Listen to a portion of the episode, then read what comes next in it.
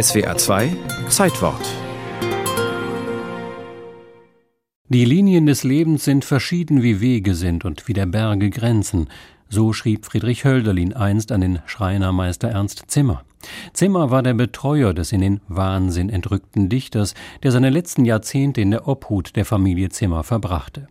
Diese Obhut kann als exemplarisch gelten. Wer, Freund, wie Hölderlin ins Offene will, der sollte sich auch selbst orientieren können. Kann er's, warum auch immer nicht, sorgt Freundchen die Gesellschaft dafür.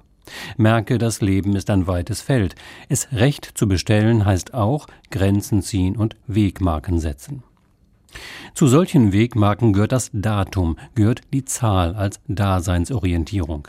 Dienstjubiläum, Konfirmation, goldene Hochzeit, der 50., der 75., all das sind magische Grenzmarken im Feld der Zeit. So auch die Volljährigkeit. Mit ihr werden wir gleichsam unsere eigenen Grenzpfosten ab ins offene Freunde, aber auf eigene Verantwortung. In Deutschland ist das Feld ab 18 freigegeben, festgelegt im bürgerlichen Gesetzbuch Paragraph 2. Man ist nun voll geschäftsfähig, kann Verträge abschließen, kann ohne Ja-Wort der Eltern heiraten, kann weg von zu Hause und allein entscheiden über Beruf, Arbeitsplatz und Wohnort und über seinen Umgang mit Freund, Freundin, der Clique, mit wem auch immer kann Schnaps kaufen, darf jetzt in jede Disco, jedes Kino, jeden Nachtclub und überhaupt in jedwedes Lokal eigener Wahl. Und man gilt auch im Wahllokal nunmehr. Nach dem 1970 bereits zugestandenen Aktiven hat man nun auch das passive Wahlrecht.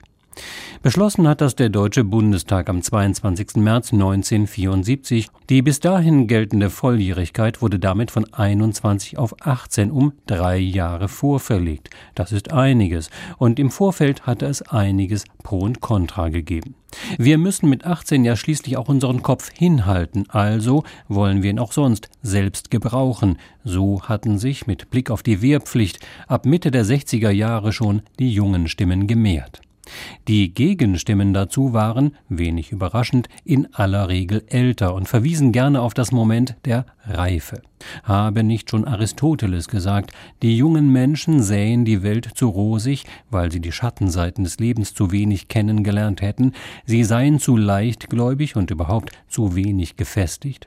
Man solle daher besser bei den bisherigen Etappenschritten bleiben, also Religionsmündigkeit mit 14, dann eine Stufenfolge von weiteren Teilmündigkeiten bis zur Volljährigkeit von, nun gut, etwa 20, womit zum Beispiel die Schweiz gute Erfahrungen habe aber Aristoteles hin, Schweiz her, gerade die bisherigen Etappenschritte Religionsmündigkeit, Wehrpflicht, Führerschein sowie Mitspracherechte bei Ausbildung und Beruf belegten, dass den Kids die neue Schuhgröße sehr wohl passen könnte. Sechs Jahre nach der Revolte der 68er, im Nachhall von Willy Brandts Mehr Demokratie wagen, war die Gesetzesnovelle an der Zeit. Die sozioökonomische Wirklichkeit, das Leben selbst, hatte sich gewandelt. Und mit ihm die Rolle der 18- bis 21-Jährigen. Die Herabsetzung der Volljährigkeit würdigte ihre faktische Teilhabe am Berufs-, Wirtschafts- und Freizeitleben der Gesellschaft. Und würdigte damit last not least auch ein ziemlich großes Wählerpotenzial. Für fast drei Millionen deutscher Jugendlicher brach mit der neuen Regelung, gültig ab 1. Januar 1975, eine neue Erwachsenenzeit an